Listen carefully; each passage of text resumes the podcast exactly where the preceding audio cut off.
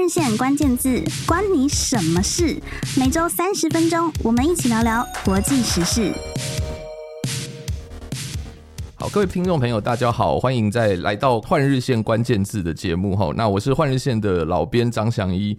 今天我们这集节目要讨论的关键字哦，是延续我们在五月份的时候跟大家讨论过的美中台的关系哈。那因为最近又有一些新进展哈，所以在我们都知道，大概在上个月以来哈，台湾大概大部分都在讨论那个 Me Too 的事件哈。那 对这个事情，我们其实也在换日线关键字有做过几次的专题访谈了哈。那不过在这个时候，其实国际间也是悄悄的发生了蛮多大事的哈。那尤其是关于美中台关系的话，我们都知道，除了上周俄罗斯这个一日政变以外哈，那那个时候当然有大家就很多人在讨论说，那这个如果这政变成真，或者是未来这个俄罗斯这边的关系又不稳定，会不会也会牵动这个台海局势的敏感神经哈？那但是另外一件事情，我觉得更重要的就是说，在这个差不多是在两个礼拜哈，就是因为今天已经是礼拜六，我们节目播出时间是礼拜六，所以大概两三个礼拜之前哈，那个呃美国的国务卿布林肯嘛哦，他就是访问中国这样子，那。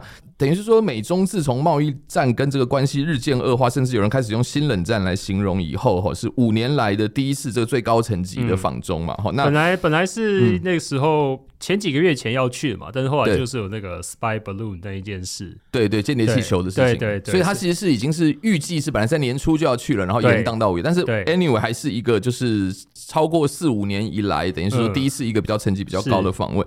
那那个时候，呃，有一些呃这个所谓的以美。理论又再次被发酵了哈，那我觉得这个复杂的美中台关系哦，真的是永远都有大新闻哈，所以我们今天就是再次请到，刚刚其实已经有现身说法，我们再请到我们换人线的老朋友哈，就是侯志远来到现场，那我们来就是从最近的几个比较重大的时事哈，加上台湾跟美国都已经陆续进入这个总统大选的前哨战，然后我们就一起综合的来来聊一下。美国应该还算在前哨战啊，台湾应该已经就是在正式在白热战，因为因为美国是明年。年十一月吧，所以现在他们其实两党自己党内初选，嗯，都还没有开始了解进行。好，那我们在正式开始之前，哈，志远要不要先跟大家打个招呼？还是你其实都已经 其实都已经习惯了，不用。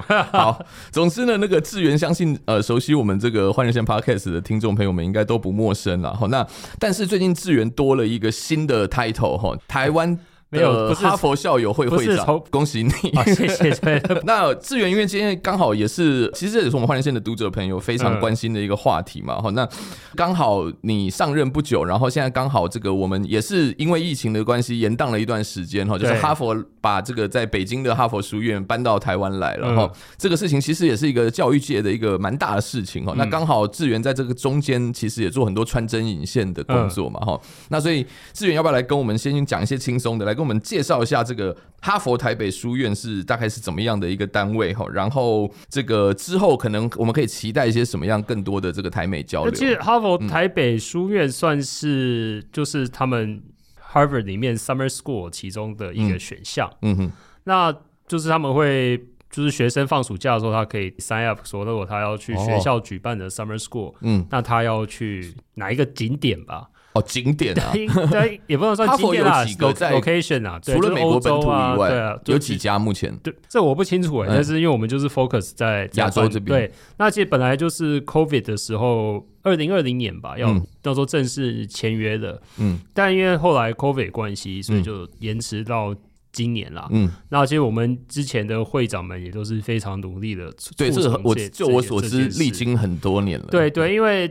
其实本来是在北京嘛，但因为后来主要也是就是他们的行政体系，北大行政体系也是非常的庞大，所以我就可能在沟通成本上对两个学校来讲，就是哇，想个必很辛苦，对，很很辛苦，所以就是我们学校那边最后就把它促成说搬搬来台北了。那我觉得对台湾来讲是一个很好的机会，因为就是现在不少有名的教授或者是知台的学者，其实。他们之前都是曾在台湾读过中文啊，就是在八零年代那个时候，嗯、很多国外的学生他要学中文，其实是会来台湾，像是师大啦，或者是哦，他有师大、台大，还有像一个 Stanford Stanford Center 之类。对，那但后来这个也是因故，就是渐渐的大家都会选择去北京、香港等等。嗯、那刚好也是我们今天要讲到，因为地缘政治啊，嗯，等等的关系，所以现在。渐渐台湾在世界上就学中文的一个重要性又提高了。嗯、那我们也是希望说，借由这个机会，能够在美国这些算是顶尖学校的同学里面，就是能够让他们在台湾有个美好的记忆，有个回忆。对啊，因为像我一些熟识的老师，他们也也来台湾的时候，就是好像回到家一样，就很很有感情很深啊。然后。也会跟我说，他们自己租着租着 U bike 在台北这样骑来骑去，就很惬意。哦，很棒的，因为我觉得这种民间的交流，然后甚至是学术的交流，我觉得都是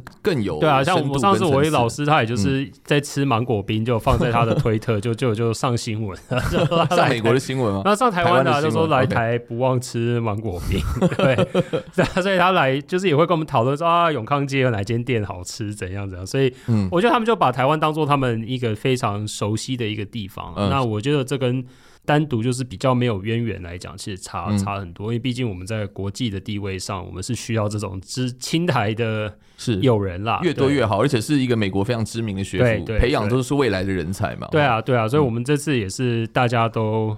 非常的努力，希望说把这个活动办到最好。那当然是第一年啊，所以我希望说接下来几年，希望是能够一年比一年更好。这样，呃、嗯，这很棒哈。那所以除了学生之外，老师也会过来吗？大部分是大学部的学生，对吗？对，但他有从台湾聘一些就是教中文的这种 certified 的老师啊。那主要就是我们这次也有安排他们到台东啊、西头，就台大的农林场，嗯，然后台南去做一些所谓深度的体。体验台湾各地的一个哦，这很棒，就等于是让他更深入的认识台湾，不会只是从研究报告或者是这些。对啊，我觉得这很重要嘛，因为台湾毕竟大家对对游客其实基本上都是蛮蛮 friendly 的嘛，蛮热情的，所以我觉得重点就是让他们比如说跟在地的人人事物有一更深层的认识，我觉得是。就希望这三个月，也来也来很久了，到八月中嘛，回去就开学，所以是我希望说他们能够这次会有好的回忆啦。然后以后我们就这样每年每年的去培养这些所谓知台的 学生嘛。是是是，这真的是我觉得蛮有意义的哈。那我们换人线基本上也会尽快的哈，跟这个哈佛的台北书院做安排哈。那我们希望能够请这些来台湾的学生朋友们来谈谈他们对台湾的印象。他们好像在这边。对一些中文程度比较好的，他们有规定说你不能讲母语哦。对，这要尽量用中文跟台湾，这还蛮硬的。对 对啊，他说他们我们上台致辞说好，下午开始就 No more English。嗯，OK。好，这是非常有意义的事情哈。那我们接下来就来回头来讲一下哈，这个台美中的这个复杂关系哈。那刚刚也提到了哈，就是说近期这个布林肯访中哈，我们就非常好奇说，这个志远你怎么观察这件事情哈？那很多媒体是说没什么重点了，或者是一个形式上的。那则有另外有些媒体则是会就那个他们的这个主从关系，因为习近平后来出现了嘛。对啊。那习近平出现了以后，这个大家解读又不一样了。有人说哇，习近平居然见一个国务卿，那代表说他也是出。善意，但另外一方面又有人会去做他们在会议桌上坐的位置啊，啊就是说来给他摸头这样。对对对，所以这个事情究竟要怎么解读？哈，就是我们请志远你来分析一下你的想法。那我我记得之前 Trump 的时候，最后是 Pompeo 去 Pompeo Pompeo 去中国，但是没有见到习大大嘛。对对，那这次 Blinken 有，所以从这个形式上来讲，确实是有有所进展嘛。嗯、那当然，美国现在其实我觉得主流的民意是以。鹰派当道，鹰派还是占到多数。我觉得鹰派还是占多数，但是我们就毕竟还是要分成几个层面嘛。那因为 Blinken 后来也有接受那个美国 Sixty Minutes 的访问嘛，嗯，那他也是有强调说，主要他们的当然表面上他的说法当然是说，以前从所谓的 decouple、嗯、decoupling 变成 deleverage，对啊，就是分散风险嘛。嗯、那我觉得这个其实算是我们看得出来是全世界目前的一个。主流嘛，就像说 EU 也是嘛，嗯、就那个 Olaf Scholz，然后 Macron 这些，其实当然，我觉得以欧洲来讲，他们跟中国的商业利益比，说实在比美国更更高、更更高、更高。但是我觉得美国毕竟是一个领头羊嘛，嗯，所以这是我觉得，当然 Blinken。也是有被美国像一些比较右派的媒体有批评嘛，说他这次去根本就是去去青州卖美啊，然后那个书城啊摸头啊，说怎么可以？美国现在也有这个青州卖美这这？我觉得有啊，就青青州卖美，就出卖美国的利益嘛。我们就就用台式的逻辑去套，我就大家会比较懂啊。所以我只是把其中一家，但就是对啊，但因为说哎，你怎么不再追究那些间谍的间谍气球啊等等？对，间谍气球，因为他就说，他就讲说，就是他有确实回回答美国问题，说美国对台湾新闻就说这事情已经过去了嘛。嗯，但说实在，你当一个外交官，本来我觉得就是还是要有一定的灵活嘛。那毕竟美中关系，如果说你再加上美中台关系的话，其实大部分。所谓的还是有维持一个 strategic ambiguity 的空间存在嘛？但是因为毕竟美国在跟中国还是有非常多的商业利益。当然，我之前有讲台湾可能大家都看到比较是科技战的这一方面，那、嗯、毕竟你其他还是有很多东西，其他产业很多还是再加上美债啊等等的、嗯，中国还是最大的一个持有者。对啊，所以我我觉得其实我们本来也就不应该太期望说他们这种全面的脱钩是。会是 permanent，就是永远的，的。我们可能还是比较当做是一个战略的筹码，嗯，来运用吧。说如果说我们现在是以一个正常美国外交人士的逻辑来推断，其实外交加上经济的话。本来这个应该就是一个，我我认为是一个比较合理的一个，嗯。不过我们常常在说，就是说，比如说商场上啊，或者是呃这个外交场上，大家都是所谓的打打和和了。对啊，就是说，就是这个东西其实就是一直在做动态的平衡。对啊，对啊。不过这是其中一点，我相信这个相信大家都同意，因为如果有听过我们前几集的话，其实有分享，就是它背后其实都是很多势力在角力嘛哈。那不过反过来看的话哈，就是说，如果我们就美国政府的这个角度来看的时候，因为现在可能民主党在选。举了嘛，好，那拜登也是民调蛮高级的吧，所以我们也观察到，就是说，哎、欸，呃，比如说国务院嘛，就是说国务卿他基本上就是美国外交体系的 head，、嗯、他已经去出访回来了以后，哎、欸，结果拜登在这个国内的选举场合又开始继续隔空交火。对，但是你我会觉得像 Blinken 他其实也还是也有讲到几点算是重点，就像说美国现在他们双方的中国解放军跟美国的。国防部其实是没有一个定期对话的一个窗口，或是一个交换信息。对对，就是他们说，就是像连冷战的时候，其实都还是有个 hotline。对，那现在说这也是暂时的暂停，所以导致上说上次不是就说有一个新闻是他们在应该是在台湾海峡，说两艘军舰距离靠得很近，对，差一点撞到。对，那当然这些都是我觉得。常人的角度来看，这个好像都是因为小事，还是说啊，就是你差开车可能也是有可能的距离，嗯、对。但这个在所谓外交的博弈当中，这个都是一些所谓的 provocation 嘛，嗯。尤其是你在面对一个所谓集权的政府的时候，你最担心的就是所谓一个突然的某些事件被看成是 act of provocation，嗯。那这个很容易就是会有它的这个杀枪，我们台湾讲擦枪擦枪走火，啊，对啊，嗯、那就像说，其实你看，这俄罗斯也是突然就是。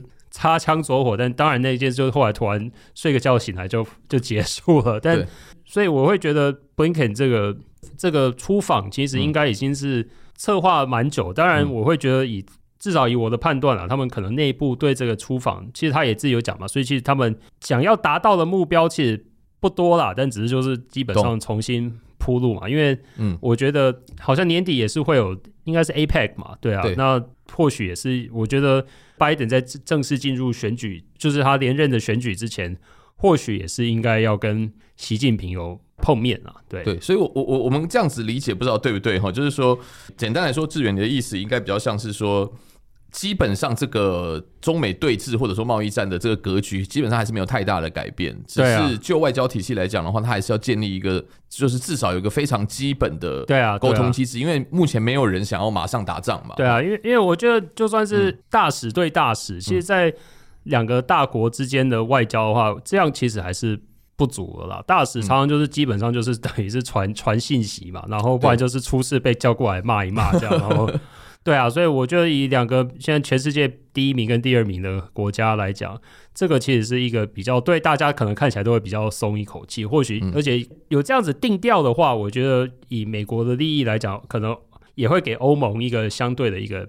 benchmark，不然其实有时候你都会看到像肖斯或是马克宏突然，嗯，所谓的擦枪走火跑过去抢一些订单，还是怎样的，所以我觉得这还是有某种程度的定调的一个效果啦。了解了解，就是说他可能在政治人物常常这样子了哈，就是说他在表面上的发言是好像跟你不共戴天的样子，但是实际上底下还是要谈判。但这这是这表面上在谈判，但私底下像贸易战、科技战还是继续打嘛，所以我觉得。某种程度的定调，但是他也会可能告诉你说我们底线在哪里。我们打归打，但是我不会烧你全家，这个意思。懂懂懂，就是 rule of war 的概念。对啊，了解。好，那呃，我们这边先稍微休息一下哈，因为其实刚刚也稍微谈到了哈，就是说，因为现在美国它其实也进入了这个初选的阶段，加上我们台湾更快就要选了，对啊，对啊，这个政治局势也造成说各种包括国内外的很多这个消息满天飞哈，那所以我觉得非常有趣哈。那等一下我们也一起来谈一谈，就是说美国跟台湾都要进行的这个四年一度的总统大选后会怎么样影响两地的关系？嗯。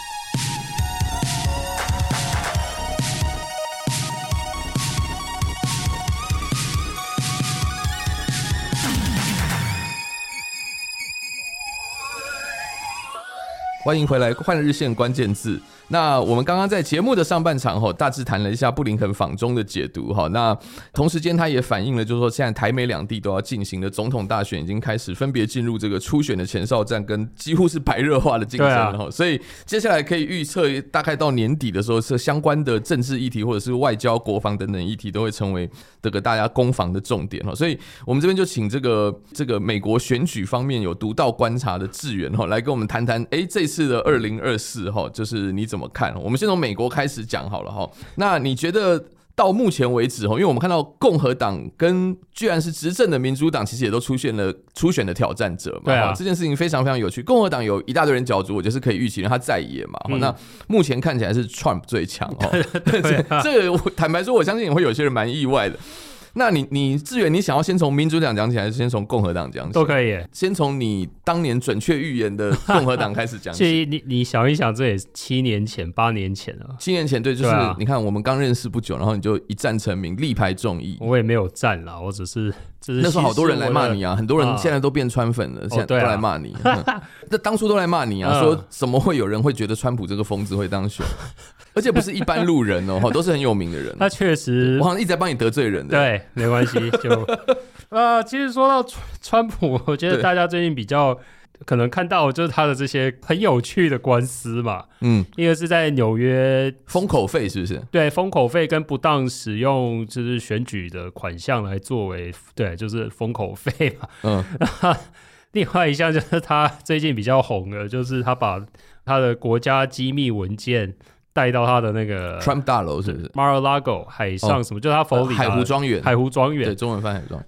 那有趣的是他，他当然是说具体你怎么去定义机密，跟总统有没有办法判断机密是否解密等等。嗯，这我觉得都是有另外的他们的法律的 法律的解读啦。但是就讲一下花边，就是。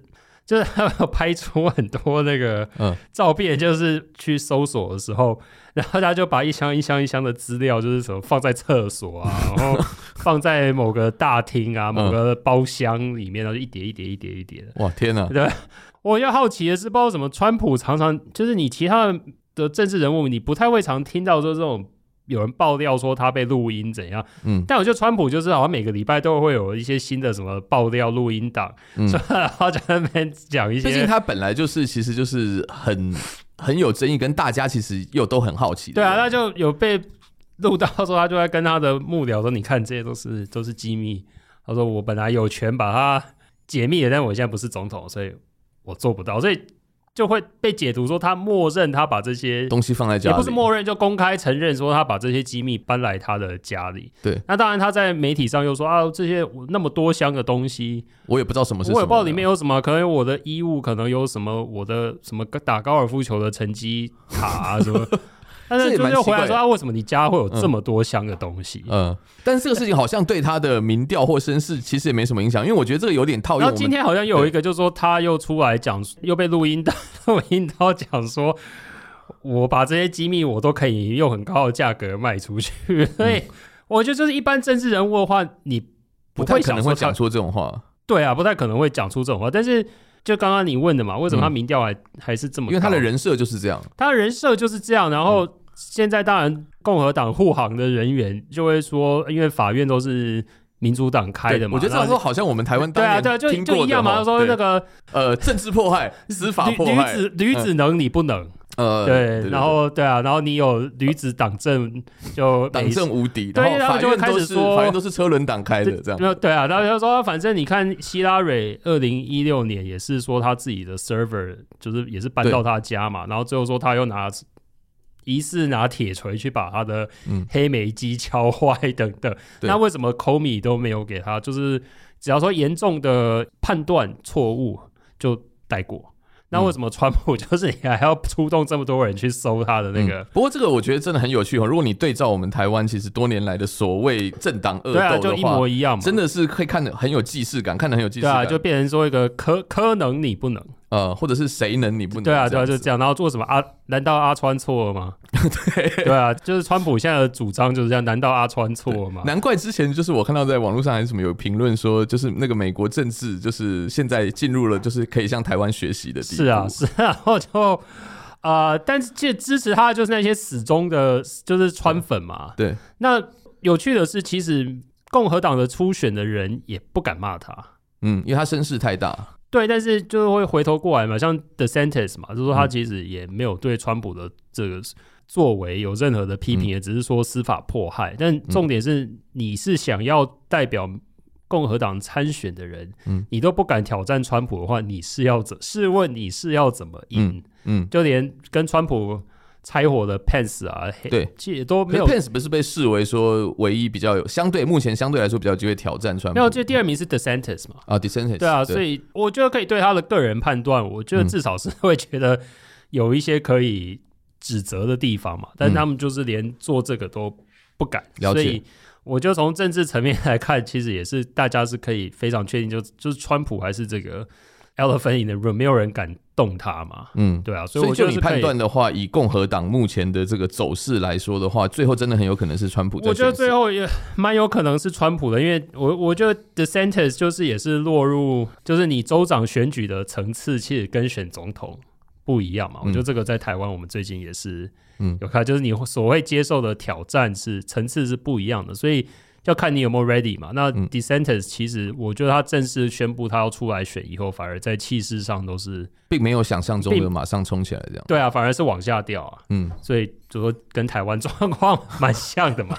地方选举跟中央的选举层次是不同的。回过来讲民主党的话，嗯，民主党同样也有一些官司的新闻嘛，那就是拜登的儿子嘛，他啊，对，这个丑闻案也是最近。他有他就是最近也是他被查税嘛，嗯，但是最后的结果也只是说 misdemeanor，所以不用去 misdemeanor 是这个要就就不是不是做，他只是说他不是蓄意不是蓄意逃税，是哦可能不小心啊北要下啦，哎下不掉啦，对啦。然后美国最近也是有所谓的吹哨者在说，他们真的在查他税的时候，一直受到司法机关的。嗯，关怀，嗯，关切，关关怀，对对对对。天哪，不知道的话都以为我们在台湾选。对啊，就是说接受到这些关怀啦，然后还有就是把很多，他其实就是有一些指责说，他就把一些费用，应该说是申报为收入等等，但他就是用不同的方式把它。不过这税的问题，我觉得相对来说，毕竟还是就是 IRS 跟他之间的事情，还没有上升到。所以就说，所以他们就会说，这位为什么司法机关会进来？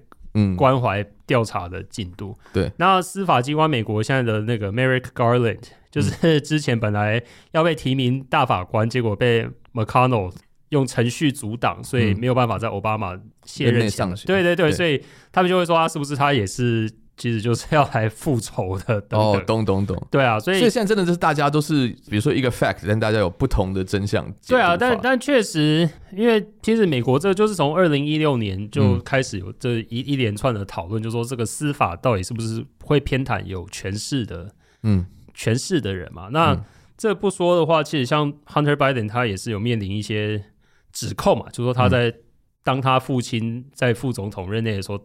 说好听一点，就是利用他父亲的职权在外收取一些顾问的费用。嗯嗯，对啊。那当然，这些新闻目前其实就是信者恒信，不愿相信的就觉得说这个都是抹抹黑造谣嘛。是。是那不过比较有趣的一点就是说，就我过去所知道的哈，就相对来说，如果你是 sitting president，就是你是现任的总统的话，通常理论上啦哈，就是照党内来来说的话，通常会比较偏向礼让。对啊，嗯，那但是这一次其实拜登就是陆陆续续都有人，包括民主党内也很多声音嘛，说他年纪真的太大了，对啊，或者是而且他现在民调真的非常非常的低，对，而且民调其实讨厌川普跟不乐见拜登在连任，其实。都远远超过支持他们的，所以美国这次的选举 其实负能量满满。对对，所以美国这次的选举其实对不少，至少说我身边认识的朋友都是觉得 “Oh my God”，不知道要选什么。对啊，就是很就是很崩溃吧。嗯，那当然你说他也有挑战者，其实像加州州长像 Newsom，他其实都已经暗示他在牛棚热热身了。对对对啊，就准备要随时上场。对。不过我们今天要特别跟智元谈一个，就是甘乃迪家族的逆袭。对啊，就是 Robert Kennedy Jr.，对，他就是挑战拜登的其中一个热门人选。对啊，他声量其实也蛮蛮高的，所以我觉得大家有兴趣的话可以去 research 一下他，因为其实他就是那个 JFK 的弟弟的的小孩嘛，其中一个小孩，我觉得他弟弟生了不少。那他一直算是家族比较。奔放一点的异类吧，嗯、就是他从比较年轻开始，其实就对一些就是一些比较非主流的的兴趣，他都有真的，比如说什么宗教性，就是他有一些可能现在像说他是没有，就像说这个 vaccine 嘛，然后 autism 啊等等的一些特定议题，他关怀程度是很很强烈的。嗯、那接下来还有一个就是 wildlife conservation，就是野野外的对对对野生动物保护，但他其实。这次其实本来他会出来选，其实一开始其实跟川普很像，大家也没有真的把他很很当真，嗯、但是他就是一直出来校正嘛，然后、嗯、然后叫拜登要跟他辩论等等，嗯，那反而也有一些老派的民主党的人也是算是有给他一机会让他来嗯。宣扬他的理念啊，那当然正在还在造势的阶段，还没有正式决定。他就是等于是在造势，也也其实也不能说是造势，又在校正嘛。但是拜登就是不正面的去理他嘛。嗯、但是你越校正，人家越不理你，或者说公开的讲说我不愿意你辩论。其实有时候这个相对就是助长对方的声量嘛。因为他现在最近就常常讲说，哦，美国的就是他们的那个卫福部嘛，等等，就是与药厂等挂钩。嗯，像他最著名的就是这个 vaccine 的。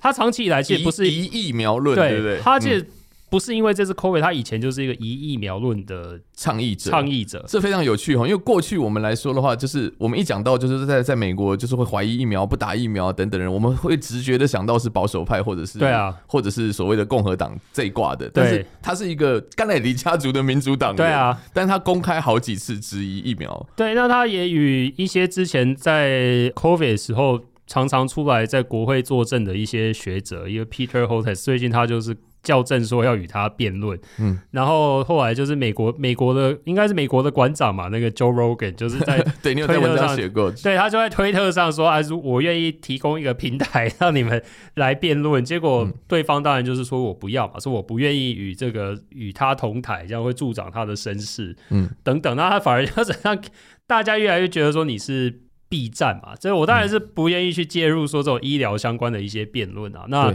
就会觉得说他另外一个一个论点就是也是在提倡说我们应该要还是要遵循 free speech 的一个精神嘛，嗯，让不同的言论去去有互相制衡就对了。但因为显然目前的一个政治氛围就不是这样子嘛，那所以这反而也是他有也是在民主党里面一直民调上大概就是有十趴二十，就是有一个二十趴，所以也不是说。你也不能说他是所谓的边缘 fringe 极什么的，嗯，对，所以他也是有一定的支持度在，所以我觉得这个是也是蛮有趣的一个，对，这非常有趣。那目前看起来，就是除了 Kennedy 以外，还有你觉得还有谁有可能会出来挑战拜登吗？还是说基本上就是所谓的建制派来讲的话，嗯、可能就是像加州的州长 Newsom 嘛，那像 Michigan 那个 Gretchen Whitmer 也是都有暗示他有更上一层楼的企图啦，嗯、但我觉得这些。当然，如果拜登说他如果拜登不退，他们应该就是还是尊尊重嘛。那或许就是去争取在之后的。现在的重点就是拜登跟 Harris 的民调都他们的讨厌的那个程度其实都还蛮高的，所以当然我觉得再高也不会比川普高了，嗯、所以我觉得这个明年的选举 充满负能量的选举，对啊，我真的觉得你要去投两个人，我就真的都是要很死忠才去愿意去投。嗯、是，哎、欸，不过就是其实我最近也有听到一些我们在海外的朋友，在美国的朋友，就是在讲，就是说他们觉得就是。风向有点变了，就是我，我坦白说，就过去我们在讲的时候，这个是跟你请教一下哈，我也不确定是不是真的。就是说，比如说过去我们大家在想到板块，有点像我们在讲台湾，说某一些县市，我们可能就觉得它一定是某一个党的铁票仓。但是最近听到有蛮多松动，尤其是其中选举过后，比如说你看到佛州可能也翻盘了嘛，哈。对啊，不过佛州向来就还还不能算是真的铁杆的加州，大家就没想到。对啊，那像加州这个东西也是，包括在当地就是他们有这个罢免的一些对浪潮，然后。甚至比如说，因为这个这个，他们就是一个加州，就是一个标榜自由的风气嘛。啊、那我们听到真的有不少就是住在西谷或湾区的朋友讲说，像旧金山 downtown 已经就是几乎就是整个像无政府状态。这个其实台湾的媒体很少报哈。那我们之后也会带给大家一些现场。所以就你来看的话，你觉得就如果不是就是因为川普他的争议性实在太大了，但是如果单就民主党跟共和党的板块来看的话，你觉得有没有机会翻盘，或者是之后？其实我觉得，如果是拜登跟 Trump，大概就是这样，因为他们也不是说是新、嗯、台面上的新新人物嘛。对。那加上其实我们还有讲的，像乔治亚州那时候，就是川普又被录音到嘛，他打给乔乔治亚州的国务卿，叫他去多找出一些票给他。嗯、那这个之后也可能是会又是一个官司嘛。所以我觉得川普是台面上人物的。的状况下，其实像乔治亚、亚利桑那，反正这些都变成摇摆州，甚至说是变紫色的州。那威斯康星、Pennsylvania 这些，其实上次他们共和党也是输嘛，所以这次如果又再重新选的，再来一次 Round Two 的话，其实我觉得这些一样，这些票数都会变成所谓的摇摆州。但摇摆不是说你要把左派变成右派，嗯，等这就是看说你怎么把你的铁票。推出来而已，因为我觉得、嗯、投票率应该会很低。这一次，那些两方都是大家非常熟悉的人，而且 厌厌恶度也都是很高的人，所以基本上你除非说这个人是前十年都是在抠嘛，那你他不可能说不知道拜登跟 Trump 的一些负面的消息啊。嗯嗯。但如果说你是假如说是 Dissenters 或是 Newsom，那可能就是一个重新的，对啊，重新洗牌嘛。嗯，所以还最后还是看两党的候选人而定了。看看那如果就是我们目前台面上这两个的话，你会？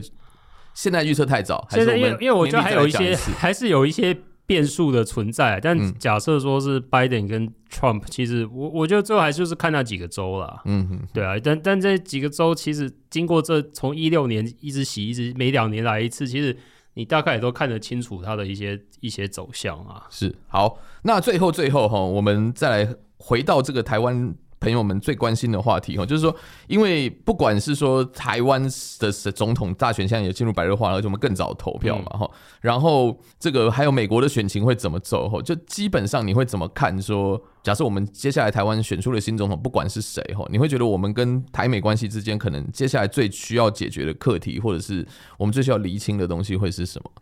我觉得其实倒还好啊，因为我觉得其实当然。像说赖副总统的话，因为他之前在外交上面的琢磨也比较少嘛。嗯、那当然，像我今天早上也才看到《华盛顿邮报》也在评论说，其实中美这次在碰面的时候有交换到，中国也有问美国他对美台湾大选的一个看法。嗯，那其实这个当然意思也就是说，双方会不会在这次有没有要比较鼠疫的候选人？但其实你回过头来看，其实。以赖副总统来讲，他在外交上的发言比较少，除了之前说他是务实务实台独工作者，但我相信这个也是一个蛮空泛的解释嘛。嗯、那我相信在下半年他们应该都必须要有一个论述出来，应该也都是会访美吧？那访美他应该也是会有个论述，但这个论述我想也不会偏离所谓亲美的一个了解论调嘛。那也当然就是让再回去我我之前所讲的，就一样是在。一个三个公报台美关系法的一个框架内走一个战略模糊，了解是现在的显学。那如果这个相对来说是比较可预期，那另外两位候选人你怎么看呢？我觉得另外两位他们要讲的，就是就是要把这个 fill in the blank 的空间就多了嘛。但其实我觉得柯市长他在这相关的发言，其实他也讲了不少啊。他还不是之前跟那个葛莱仪还对对呛，我觉得他对他来讲。美国对他应该也是有足够的了解的吧，所以现在就是看侯市长，侯市长要怎么去提。不是你的侯啦，是嘉义的，他是嘉义人，对，我是台南人，我都有说这个，就这个分别。哦，就是侯市长的话，他是不是也是要需要提出一个？他对啊，他一定要提出比较具体的吧，不然他去，毕竟这些候选人应该就是初秋的初秋的时候一定要去看一下枫叶吧。哦，这暗示也蛮明显。了解。好，那可是我觉得一般民众就是我们，我们完全没有要去引导大家去投哪一位候选人的意思哈。我只是说，就我们客观来看的话，就是说，就是我刚不是问那候选人的条件嘛哈，就是说可能各自他们都有一些条件，那也各自都说了一些可以检视的话嘛哈。那不过就我们就以一般选民来看的话，你觉得台湾总统接下来在选两边都选完以后，要跟美国之间比较重要的议题，除了就是。遵循往例以外，哈，不要当这个意外制造者以外，你觉得哪一些议题会是我们以台湾国家利益来说的话，我们应该要跟对方讲清楚的？当然，以我的观点来看，因为毕竟我也是从商的嘛，我就重点还是台美之间的一些。经贸的一些协定有没有落实？协定有没有落实，或是跟台日等等？嗯、因为现在以及就是说，我们之后在这个所谓去风险化的产业，就是 supply chain 里面，我们要怎么去定位我们的一个一个角色嘛？嗯，对啊，所以我觉得重点其实还是在这里，因为其实我觉得过去八年也是一直不断强调我们要亲美亲美，那我就一定嘛？你问台湾，你去街上问，大家一定都说还是。如果要在美中两强之间选的话，民意应该大部分都是支持在美中。对啊，那要选不可的话，对，那重点是说我们具具体怎么让这个关系变成更实质、实质跟互惠嘛？那我觉得这个还是有很多东西要去琢磨的。嗯，那我会希望说，就是下一任的领导人能够 keep this in mind，然后，嗯，这些都是一个博弈嘛。但我们这个是变小国跟大国的。博弈，它同时要我们在像说半导体在美国继续的投资，那相对哎、欸，我们能够换得什么跟实质上的对啊成绩了哈，因为大致上这个大框架已经定了，对，那所以接下来就是说，那接下来这些约要怎么走？然后对啊，因为你你当然我就说要他们承认说台湾是个主权，嗯、我觉得这个都不太可能嘛，就是蛮除非说真的是有什么巨大的变动，对，但。